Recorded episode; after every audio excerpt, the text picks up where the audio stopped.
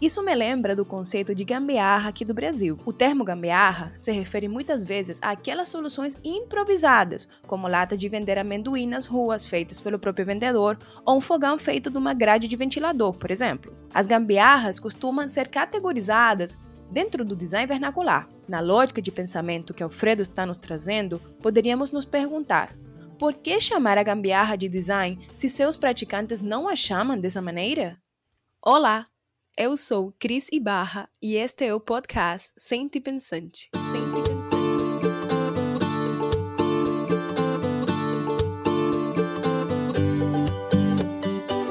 Está começando agora o sétimo episódio desta primeira temporada.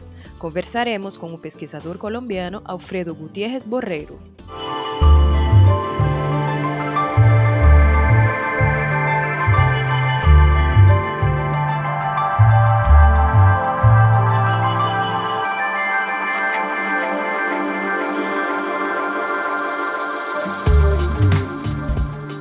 Alfredo Gutierrez Borreiro é bacharel em zootecnia e mestre em estudos de gênero.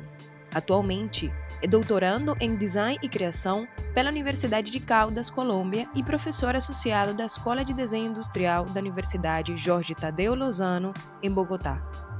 Sua pesquisa se baseia no estudo do que ele cunhou de DESOCONS, uma sigla em espanhol para Design dos SUS, em plural, Designs Outros designs com outros nomes. Sua pesquisa é uma indagação pelos designs que estão fora da academia, fora da área disciplinar e que possuem outros nomes. O trabalho de Alfredo tem sido amplamente difundido e citado. Recentemente, publicou um capítulo no livro Design in Crisis: New Worlds, Philosophies and Practices, editado por Tony Fry e Adam Nosek. O capítulo do livro se intitula When Design Goes South From the Coloniality Through the Classification to the Sobons.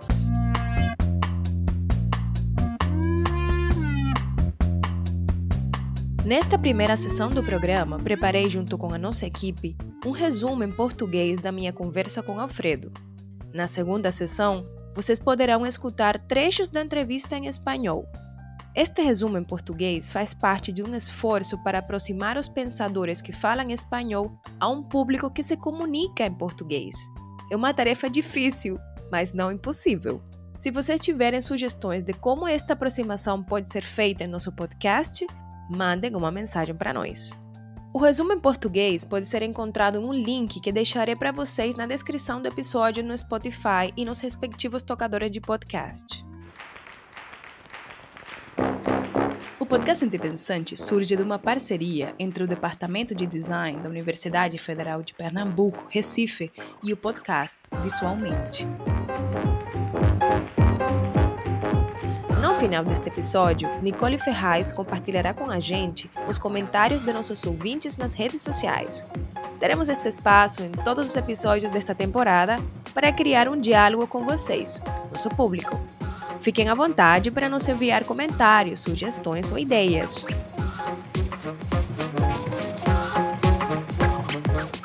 Siga o podcast Independente nas redes sociais. Comente, compartilhe o programa com seus amigos e não deixe de escutar os episódios disponíveis em todos os tocadores de podcast.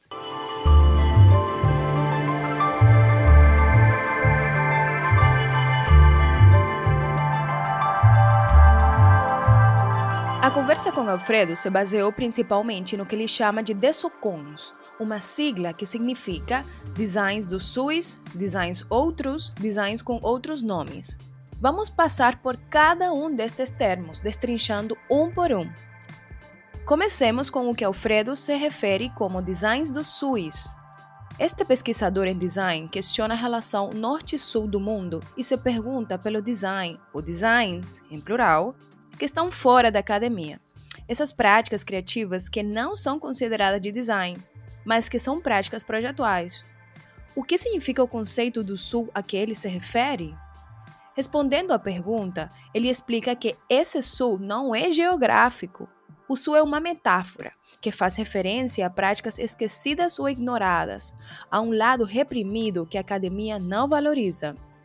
Além disso, ele diz que não há um único sul, que esse sul é plural e diverso. por isso utiliza a expressão dos SUIs em plural. A segunda parte da sigla de SUCONS, que Alfredo cunhou, é Designs Outros. Para ele, são aquelas ações que em outra cultura têm o mesmo papel do que eu chamo de design na minha, mas possuem outros nomes. Bom, aprofundemos no que Alfredo chama de designs do SUS. Ele esclarece que este conceito surgiu em conversações com seu colega Fernando Álvares, também professor do Departamento de Design da Universidade Jorge Tadeu Lozano. Para Alfredo, o Sul não é necessariamente uma região geográfica, como falamos, mas algo que é visto apenas como objeto de estudo da tradição acadêmica. Essa definição surgiu da leitura que Alfredo fez de certos autores que observam nas relações norte sul uma dinâmica em que uma parte, o norte, produz a teoria e a outra, o sul, é onde se extraem os dados. Ele cita vários autores como Boaventura de Souza Santos, Franco Cassano, Rewin Connell, da Sociologia, Roberto Dainotto, dos Estudos Literários, Esteban Krotz e Jan e John Komarov, da Antropologia, e Sabrina Moura e Teresa Farcas, das artes. Ele cita também o sociólogo Edgar Morin para falar sobre vários SUIs, porque para ele há muitos SUIs epistemológicos do conhecimento do ser. Trazendo essa ideia do sul como metáfora para o design, Alfredo se pergunta pelos designs que não vemos, pois entende este SUS não do ponto de vista geográfico, como falamos, mas no sentido do que o design acadêmico oculta, como por exemplo o artesanato, práticas criativas quilombolas ou indígenas, talvez práticas que não têm nome. O Sul não é geográfico porque podem haver este tipo de práticas em países do norte global. Entendo esse Sul ou SUS, como uma condição, certas práticas de criação que são situadas fora da academia. Embora o SU esteja relacionado com práticas que concluem em objetos, assim como o design acadêmico, estas práticas não fazem parte da área disciplinar do design. Para Alfredo, muitas vezes o design acadêmico tenta absorver diversas concepções de criação de diversas culturas ou grupos humanos. Por exemplo, Alfredo explica que o termo design vernacular foi criado por designers para se referir a artefatos populares. No entanto, é possível que os criadores destes artefatos utilizem outras palavras para se referirem ao que fazem, dando-lhes outros nomes. Isso me lembra do conceito de gambiarra aqui do Brasil. O termo gambiarra se refere muitas vezes àquelas soluções improvisadas, como lata de vender amendoim nas ruas feitas pelo próprio vendedor ou um fogão feito de uma grade de ventilador, por exemplo. As gambiarras costumam ser categorizadas dentro do design vernacular. Na lógica de pensamento que Alfredo está nos trazendo, poderíamos nos perguntar: por que chamar a gambiarra de design se seus praticantes não a chamam dessa maneira? Citando o sociólogo brasileiro Marcelo Rosa, Alfredo afirma que devemos buscar histórias do Sul em seus próprios termos, que não sejam remetidas a um centro explicativo do Norte. Há uma tendência em tratar o Sul como um exemplo e o Norte como referencial. Por exemplo, quando a academia se refere a uma cadeira, a referência costuma ser o mobiliário de países da Europa. Isto porque o Sul não é o referencial. Por isso, uma cadeira indígena brasileira é chamada de um tipo de cadeira e não de outro nome que corresponda com seus valores e tradições. Isto é uma evidência de que existe uma fronteira acadêmica que oculta tudo o que está além do referencial do norte. Alfredo afirma que ele tem percebido que sempre que se dá um encontro entre o design e as práticas dos outros, o Ocidente pauta o assunto e o resto do mundo oferece apenas exemplos sobre esse assunto. Nessa relação há algo que se perde, pois no resto do mundo há também assuntos que poderiam virar referências. O Alfredo faz uma crítica ao que alguns pesquisadores chamam de design pluriversal. O termo design pluriversal é utilizado para abranger outras formas de criação para além do referencial ocidental. No entanto, ao abranger outras formas de criação, este termo está generalizando e ocultando as nuances das diferentes práticas que tenta abarcar. Voltamos ao argumento do sociólogo Marcelo Rosa. Quando utilizamos o termo design pluriversal para nos referir a práticas criativas indígenas, por exemplo, estamos dizendo que elas são apenas um exemplo de design. estamos usando uma referência ocidental, o design, para falar de uma prática não ocidental. Como chamar essas práticas em seus próprios termos? Bom, agora vamos aprofundar na segunda parte da sigla DESOCONS, os designs outros. Lembremos que DESOCONS significa designs dos SUS, designs outros e designs com outros nomes. Entremos no que Alfredo quer dizer com designs outros. Inspirado em Foucault e no crítico literário marroquino Abdelkebir Katabi, Alfredo utiliza o termo designs outros, que é diferente de outros designs. Isso porque quando ele fala em designs outros, não está buscando falar de outros tipos de design que já conhecemos. Para Alfredo, quando nos referimos a práticas criativas do Sul ou do SUS, devemos escapar da palavra design porque para além da cultura ocidental há algo que o design não vê. Existem formas de criar artefatos que desaparecem porque o design as devora. Para explicar melhor o que significam os desocons, Alfredo traz dois conceitos fora da área de design, os equivalentes homeomórficos e a altervalência. Estes conceitos nos ajudam a entender que não podemos ver o design, entre aspas, que está fora da academia, com a mesma lente que utilizamos para ver o design acadêmico. Alfredo nos conta que sempre está buscando o design fora do campo disciplinar. Quando fazemos isso, encontramos outras coisas que são parecidas ao design, mas que são ao mesmo tempo muito diferentes. Isto é o que é chamado de homeomorfismo. Este conceito foi criado pelo pensador intercultural Raymond Panikkar.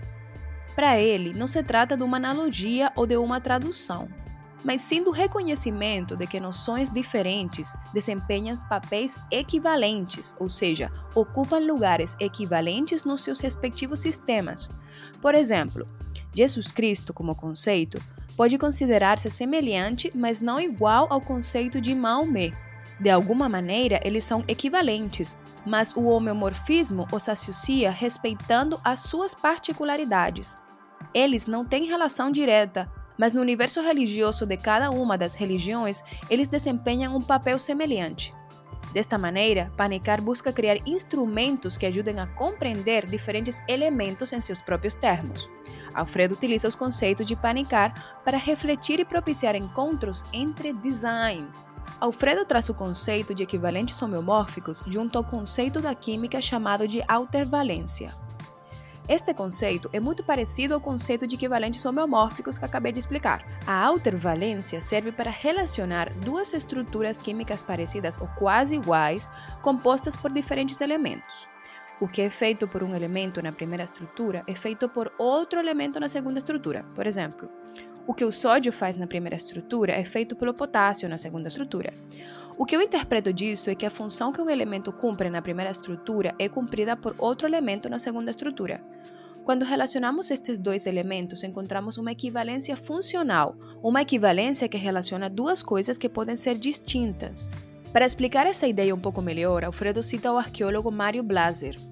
Ele coloca o exemplo de uma rena e o significado cultural que ela tem para os Inu, povo indígena nômade do Canadá. Para os eurocanadenses, a rena é chamada de caribu. Os Inu chamam este animal de ático Alfredo explica que há uma tensão entre como os ocidentais e os indígenas chamam este animal. Os eurocanadenses, os ocidentais, falam ático é como os indígenas chamam o caribu.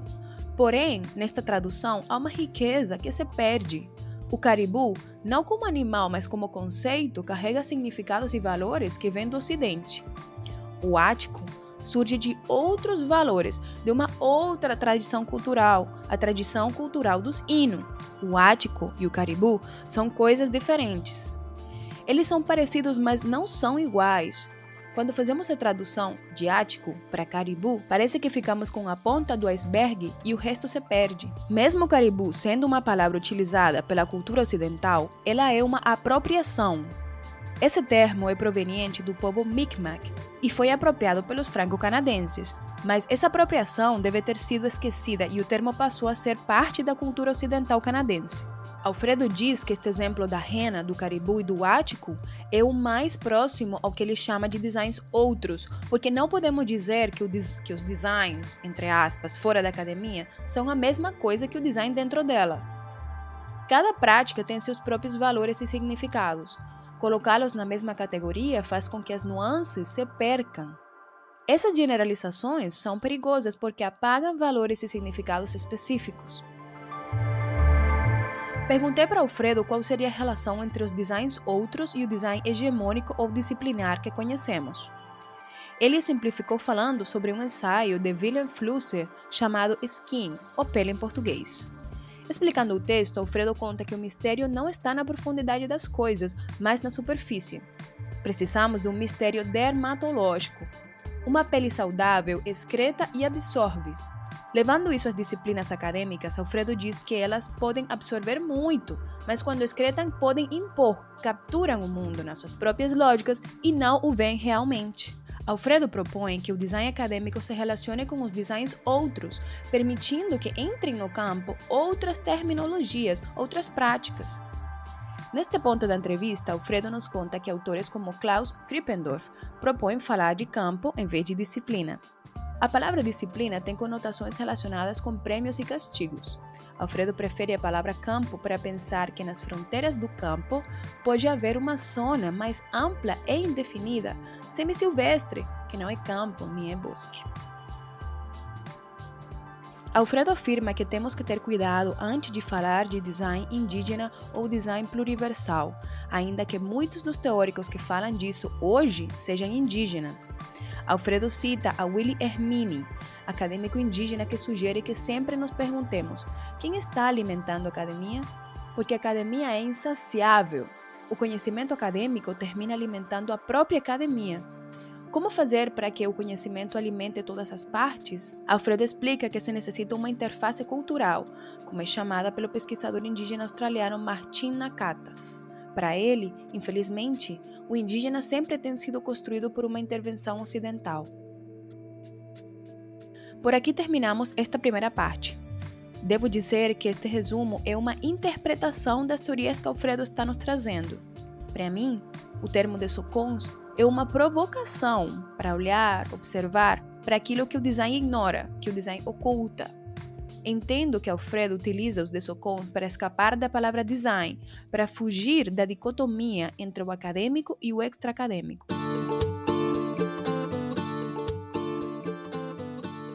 Hola Alfredo, muchas gracias por aceptar la invitación y bienvenido al podcast Antipensante. Bueno, Cris, muchas gracias por la invitación. Bueno, vamos a comenzar. Me gustaría que me hablaras un poco sobre lo que tú llamas diseño del sur o diseños del sur, de dónde surge ese concepto y si está relacionado con tu tesis eh, y qué quieres decir con eso exactamente. Bueno, pues parte del sur como, como una metáfora de algo que en la construcción de los mapas queda abajo, de algo que yo encontré en diversas disciplinas y por diversos autores que se habían hecho una esa pregunta por el sur es como por la, pregunta por lo que está abajo, por lo que está oculto. Entonces es una pregunta que se hace desde la sociología eh, en Portugal Boaventura de Sousa Santos, pero se la hace desde Italia también en sociología Franco Casano, que se la hace desde Estados Unidos siendo italiano en estudios literarios eh, Roberto Dainotto, que la hace Raewin Connell desde Australia también en sociología, que la hacen Jan y Jim Komarov desde Sudáfrica, que la hace Esteban Krotz en antropología. Siempre es una pregunta por esa división norte-sur del mundo, en la que una parte eh, produce, digamos, la gran teoría y la otra es el sitio donde se hace la investigación o del que se extraen los datos. Y llevado al diseño, por supuesto que tiene que ver con mi tesis, era una pregunta sobre lo que el diseño ocultaba o sobre lo que no se veía en el diseño, ¿no? Que esa pregunta por el sur, por ejemplo, eh, me, hacía pensar por lo que estaba debajo del diseño, pero eh, luego siguiendo a Edgar Morán, que fue otro que se hizo la pregunta por el sur y se la hizo en portugués, también están esos textos en portugués. Eh, Edgar Morán hablaba de sures en general de sures. Bueno, y la pregunta por el sur, en Brasil sí que está hecha desde las artes también, eh, por, por el CESC de, de, Video Brasil eh, Teresa Farcas y Sabrina Moura, y hay un eh, Marcelo Rosa en sociología, pero en artes hay un trabajo impresionante de, la Bienal de, de Video Brasil que se llama Panoramas do Sul, que hablan como del, del rearreglo del mundo, de la, es una preocupación por el sur global, pero hay una cantidad de sures, ¿no? Hay, hay sures epistemológicos, o sea, sures del conocimiento, sures de, del ser, pero tiene que ver con esa metáfora que es una convención, porque realmente en el espacio no hay arriba ni abajo, pero que geográficamente o en el imaginario partió al mundo entre el mundo rico y el mundo pobre, porque en una época el sur global incluía también a la China y a la India, y Australia y Nueva Zelanda, aunque estuvieran en el sur, eran medio norte, pero entonces la idea del diseño del sur tenía que ver con buscar, o tiene que ver con buscar, qué procede realmente en diseño de, todos los sures y también un poco cómo han sido construidos esos sures, que son, yo, yo insisto mucho que cuando hablamos diseño del sur es como cuando hablamos del diseño del automóvil o del diseño de la nevera, el sur mismo es una cosa construida. Y mm, si hago un intermedio y nace de una preocupación que me di cuenta después, y es que en el campo académico del diseño o del design eh, de, cuna eurocéntrica, ubicado más o menos eh, en unos antecedentes que tienen que ver con la revolución industrial, eh, pues tal vez la vertiente industrial la más fuerte inglesa, digamos, de finales del siglo XIX y que tienen que ver con algunos movimientos en Alemania y que educativamente nacen, digamos, con la fundación de la Bauhaus en 1919, hay, hay una, una lucha sobre la palabra diseño eh, entre el diseño como esa especialización académico-disciplinar cuyo origen es trazable a la Bauhaus, que tendría, digamos, 102 años, eh, de educación consolidada, pero curiosamente esa palabra se ha proyectado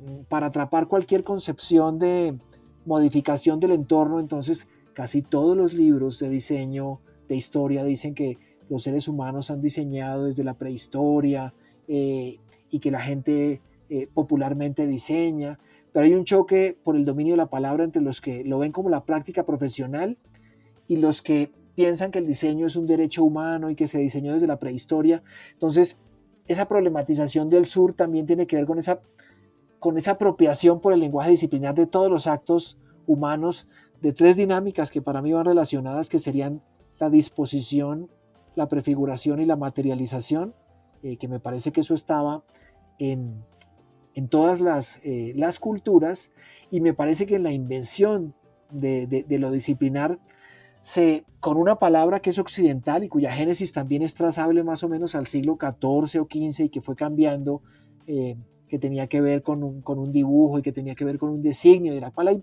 pues, etimologías todas occidentales, se quiere como capturar todas las prácticas de los otros grupos humanos y, y eso me, me, cuestionaba mucho, ¿no? Me cuestionaba mucho porque yo decía, ¿qué hay fuera de lo disciplinar? ¿Qué es lo que lo, que lo disciplinar deja fuera? Lo que lo disciplinar no puede ver. Y a veces se habla de diseño vernáculo, de diseño cotidiano, que para mí esos serían diseños de los URES, pero esas también son designaciones de los diseñadores. Para mí los que practican esas prácticas, valga la redundancia, las llaman de otra manera, las llaman con otros nombres. Y cuando se hace la traducción al código disciplinar, esos otros nombres desaparecen, se esfuman.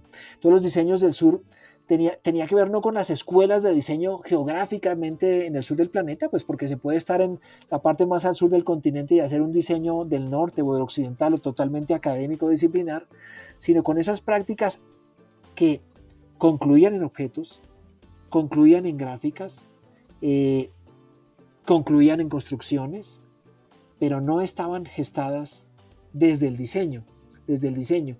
Y entonces la pregunta del sur que hacen otros autores me, dio a, comenzar a buscarla, a, buscar dónde, no, me gusta la idea de ejemplo, que eso es algo de Marcelo Rosa, el sociólogo brasileño, que dice, él, habla de las sociologías no ejemplares como sociologías del sur, dice que las historias, habría que buscar historias del sur en sus propios términos, que no sean, no sean remitidas a un centro explicativo en el norte, que no sean un caso de, un ejemplo de, otro tipo de, eh, porque entonces no se ve lo, que hay, digamos, del otro lado de la frontera disciplinar. O sea, la frontera disciplinar cuando voltea su terminología sobre lo otro, avanza no solo con su terminología, sino con las prácticas asociadas. Y hay algo que, que se captura en la interlocución, pero hay algo que queda fuera. Y eso que queda fuera me preocupa. Y antes, pues, como de, de respirar, esa búsqueda del diseño del sur, los que se hacían la pregunta del sur, que el sur tenía que ver con todos los subalternos, ¿no? los, los afrocampesinos, en Brasil serían los quilombolas, eh, los grupos feministas, los indígenas, y los indígenas me parecían para mí un poco como, como el sur del sur, o sea, esos pueblos eh, que fueron, cuyas fronteras fueron negadas por los estados-nación, a los que no se les da ni siquiera eh, a veces agencia o protagonismo en el contexto internacional, y que también tenían prácticas prefigurativas, también anticipaban, también disponían los materiales para hacer algo y también tenían nociones de futuro y demás. Y, he estado buscando eh, la forma de explicar que siempre que se da un encuentro entre el diseño y las prácticas de los otros, Occidente pone el tema y el otro lado solo pone la perspectiva sobre el tema. Y ahí hay algo que se pierde, porque del otro lado hay tema. Entonces, Hoy en día, que está tan de moda, por ejemplo, toda la teoría de Arturo Escobar y que ha hecho camino, la gente ya habla mucho de diseño pluriversal y dice, el diseño pluriversal es un tipo de diseño que, y hace lo que Rosa nos dice que no habríamos de hacer, que es volver eso novedoso como otro ejemplo, otro ejemplo de, de lo que ya conocemos y hay algo del otro lado que no se ve. Por eso yo hablo de la necesidad del extrañamiento, de buscar advertir que del otro lado también hay tema, porque pienso que existe el diseño occidental, que es el que se maneja en las academias y demás, y a lo mejor el asociado con la palabra, que se son los lenguajes occidentales, pero que hay otra serie de prácticas de las que también derivan cosas que están en otras geografías del pensamiento, están en otras eh, condiciones del saber, que a veces desaparecen bajo palabras como artesanía, por ejemplo, pero que entendidas en sus términos serían otras cosas. Entonces sería como, a ver si entendí, un diseño, un sur, primero un sur que no es necesariamente geográfico, y eso me pareció muy interesante porque es como en el sur también pueden haber diseños del norte, es algo que está fuera de la academia, ¿cierto? Pero entonces, ¿cómo, cómo, cómo hablar en términos más concretos sobre qué sería de eso? De, repente tú me dices, eh, eh, hay muchos temas aquí y, no sería un ejemplo de algo que ya alguien habló, pero entonces, ¿cómo, ¿cómo referirnos a eso? Por eso yo he tratado siempre de escapar de la palabra diseño. Por eso hablo de diseño otro, porque diseño otro, no sé cómo sería ese juego de palabras en portugués, ya no sería otro diseño. Eso tiene que ver con, con Foucault y con Adelkabir Katibi. Cuando uno habla de, un pensar otro, de una lengua otra, no es otra lengua, no es algo que yo pueda comparar con más de lo mismo, sino es algo que en el otro sistema hace las veces de lo que, de lo que en mi sistema hace de lengua o de... O de cuando uno habla de diseño otro, yo no puedo decir es otro caso del diseño que ya conozco. ¿Qué es lo que pasa cuando decimos el diseño indígena es un tipo de diseño que, el diseño pluriversal es un tipo de diseño que, el diseño de colonial es un tipo de diseño que, porque eso los mete a la referencia de lo, de lo que son los tipos de diseño conocidos y hace que el diseño devore esa otredad. Esa otredad no es tan fácil de teorizar pero esa autoridad debe ser dada en otras palabras, desde otras lenguas, que inquieten un poquito el lenguaje disciplinar, o sea, que lo, que, lo sacudan, que lo muevan, que se salgan un poquito de la etimología.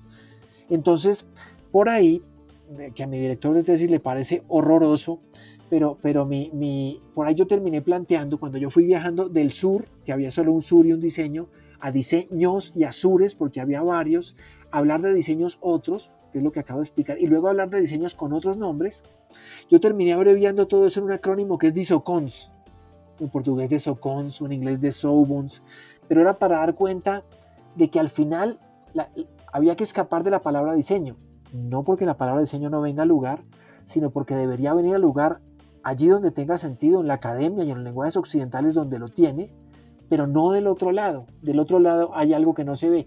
Y ese algo que no se ve lo relaciono con lo que Arturo Escobar llama eh, diseños autónomos o las formas en las que las comunidades se diseñan a sí mismos, que me parece eh, que son formas de, de, mundificación, en inglés world making, me interesa mucho el diseño como construcción de mundo, que ha sido como la, la noción amplia que plantean autores como Arturo Escobar o como Tony Fry, que, que más allá de hacer eh, máquinas gráficas, cuando diseñamos hacemos mundo.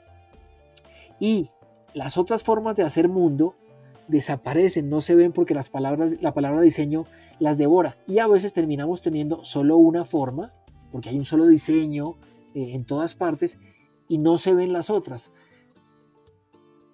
Entonces eso ha incidido en mi práctica como investigador en diseño en que siempre estoy tratando de buscar contraintuitivamente lo, lo, que se sale del término. En mi trabajo yo lo defino como siempre he buscado el diseño fuera del campo disciplinar, que parece una idiotez, ¿no? Pues porque el diseño habría que buscarlo en el campo disciplinar, pero a mí me interesa buscarlo fuera de, y fuera de, pues como el del campo disciplinar no lo voy a encontrar, voy a encontrar otra cosa, otra cosa que hace las veces de, que es parecido al diseño pero distinto.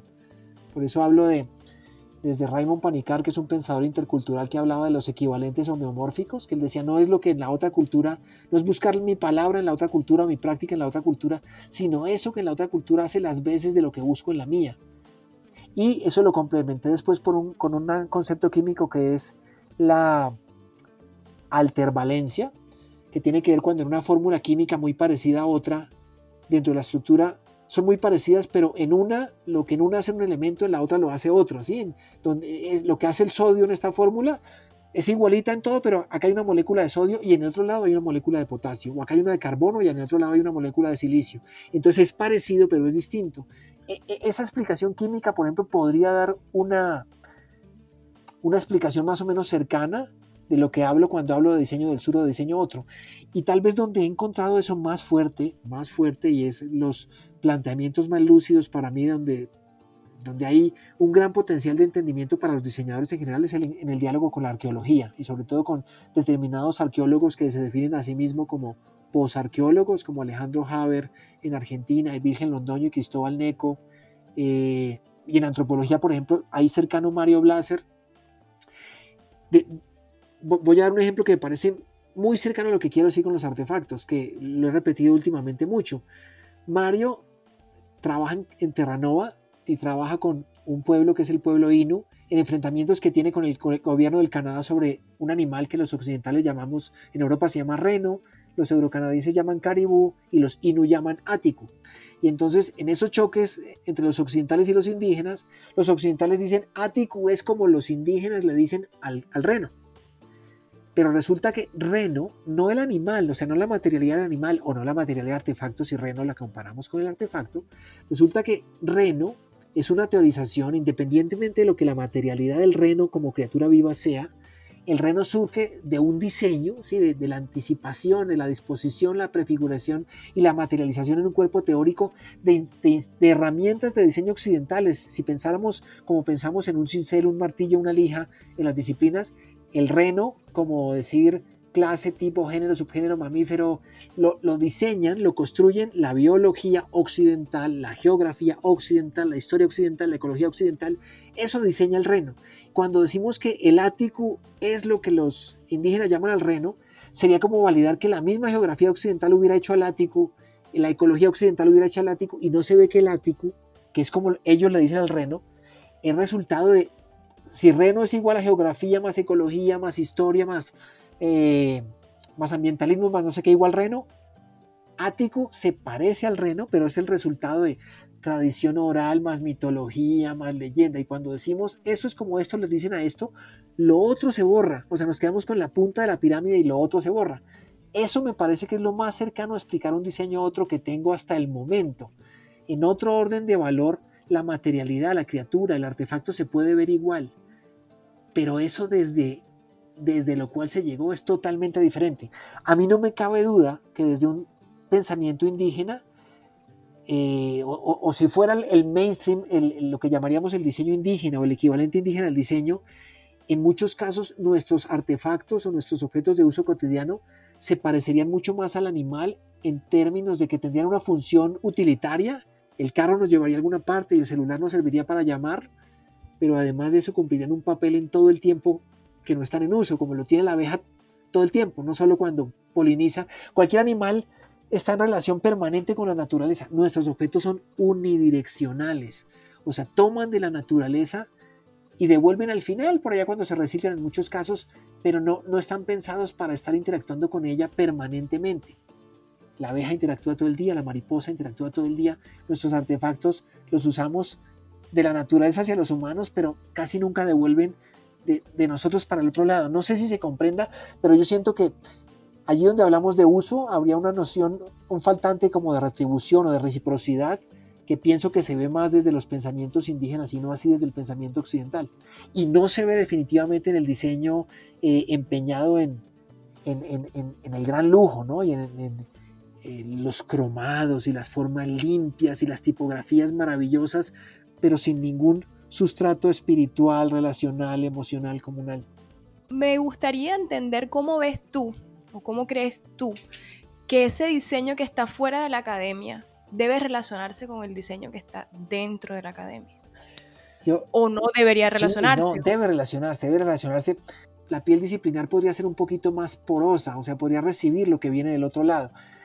Vilén Flusser, que tiene también una teoría de diseño muy interesante, tiene un ensayo fascinante en una revista brasileña de estudios flusserianos. Eh, el, texto no lo he encontrado en español, se llama Skin en inglés o Haut en alemán, que habla de que el misterio no está en la profundidad de las cosas, sino en la superficie, que necesitamos un, misterio dermatológico, necesitamos ver, ver, la superficialidad absoluta y pensar que una piel sana suda eh, y absorbe, o sea, o, excreta y absorbe. Me parece que las disciplinas, como están hechas, eh, excretan mucho y, y cuando absorben a veces apropian, pero inventan sobre lo otro o, imponen sobre lo otro, lo capturan en su propia lógica y no lo ven. Entonces, esos diseños de fuera, esos diseños con otros nombres, se habrían de encontrar con el diseño en términos de, em, de permitir que entrara un poquito la otra terminología, que entrara un poquito la otra práctica. Hay autores dentro del diseño que no les gusta la palabra disciplina. Yo soy totalmente indisciplinar, desdisciplinar a disciplinar, pero por ejemplo, Craig Brenner y, Paul Rogers hablan de, de una época de alterplinaridad o de indisciplinaridad que, ya no hay disciplinas fijas. Hay autores como Nigel Cross que hablan muchísimo del pensamiento disciplinar. Y hay otros como Klaus Krippendorf en diseño que dicen que les gusta, les gusta mucho más la metáfora del campo, del campo como un lugar donde se cultivan unas plantas, hay algunas cosas que se arrancan como malezas, pero el campo está menos eh, relacionado con esas mecánicas de premio y castigo que la palabra disciplina connota.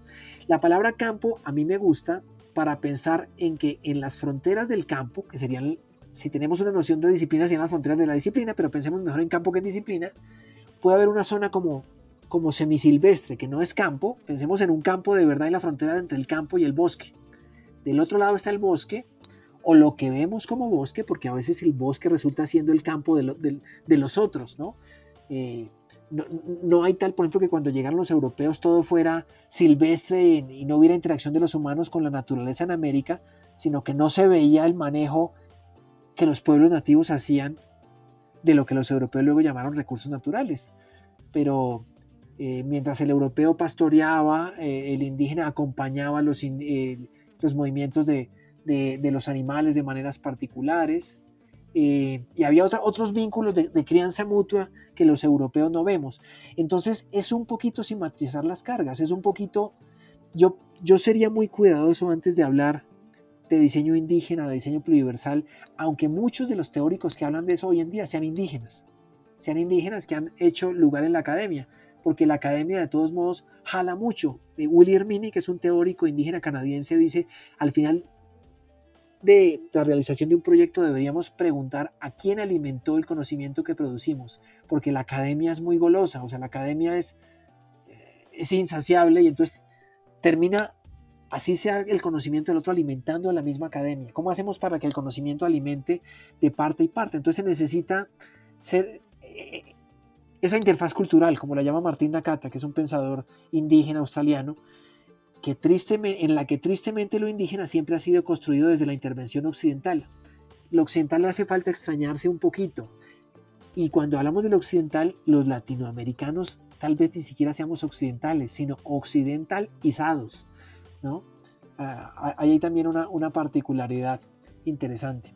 Alfredo, muchas gracias por tu participación y aprendí muchísimo contigo. Muchas gracias por aceptar la invitación. No, pues te agradezco mucho, Cris. Eh, agradezco a quien pueda interesar. Espero no haber hablado muy rápido. Eh, cuentas con mi, ¿cómo se dice? Con mi compañía por si alguien en el contexto brasileño eh, tuviera alguna duda o quisiera conversar, me puedo demorar mucho en responder.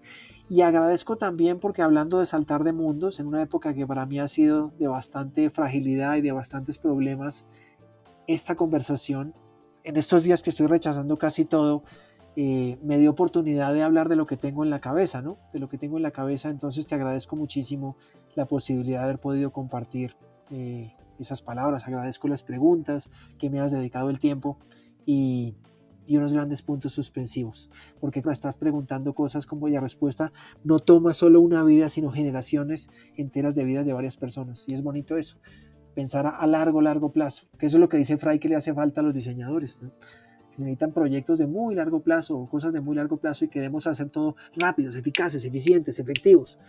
Y ese discurso, la caja de colores del capitalismo cognitivo, no me gusta mucho.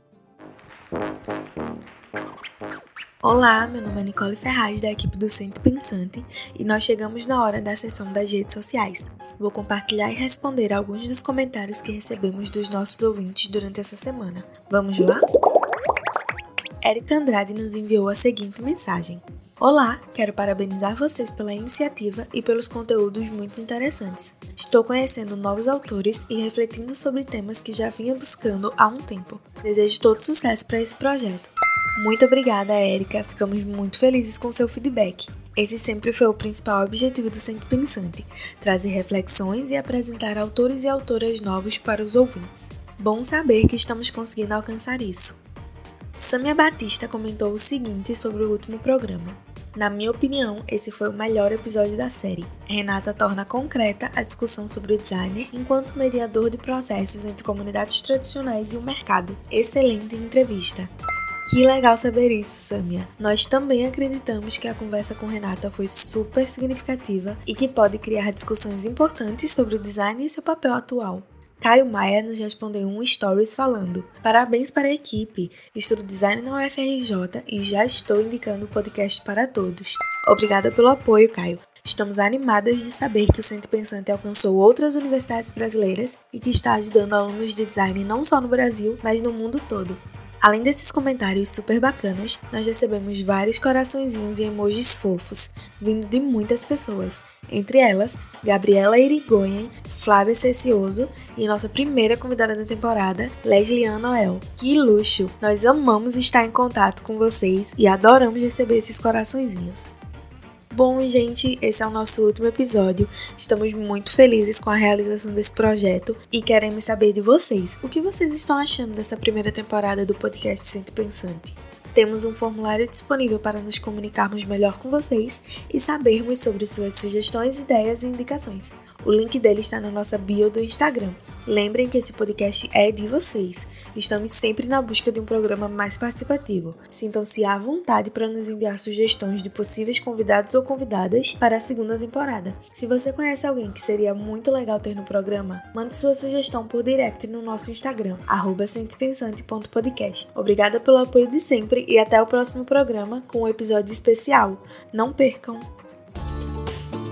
Neste episódio, falamos sobre designs do SUS designs outros, designs com outros nomes, entre outras coisas. Eu, Cris Barra, fui sua anfitriã. Sou professora adjunta e pesquisadora do Departamento de Design da Universidade Federal de Pernambuco. Este podcast está sendo desenvolvido como projeto de extensão do Departamento de Design da Universidade Federal de Pernambuco, Brasil. As estudantes participantes são Ana Letícia Ramos, Débora Andrade, Clara Oliveira, Nicole Ferraz e Taíli Ramos. Para a produção desta primeira temporada, o Sentipensante foi contemplado no edital Criação, Fruição e Difusão LAB-PE da Secretaria de Cultura do Estado de Pernambuco.